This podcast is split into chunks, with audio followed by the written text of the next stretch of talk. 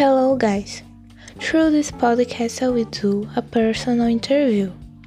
In it, I will talk a little about my life, my tastes, and what I like to do in my long free time. Basic information My name is Elis Vilela Costa Pepeu, and I am 175 centimeters tall. I was born on January 27 in the year of 2004.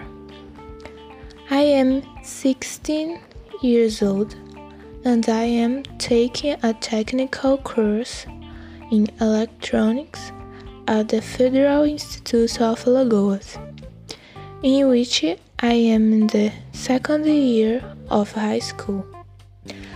I live with my family in the interior of the state of Alagoas, in the beautiful city of Arapiraca. Family and interests. My parents are called Bernadette and Alex, and I have five brothers named Thaisa, Tiago, Tainá, Tau Anderson, and Daniel.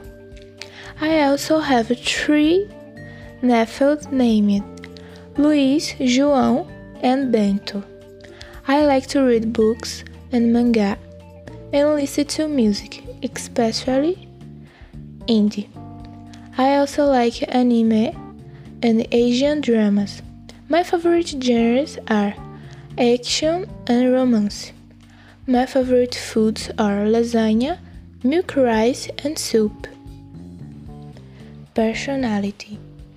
Since I was a little girl, I have always loved animations, both Western and Eastern.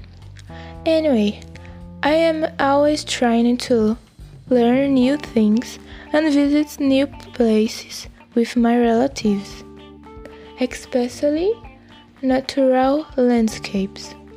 I'm a little lazy, but I try not to be. So, this was my personal interview podcast. Thank you for your attention and see you next time. Bye!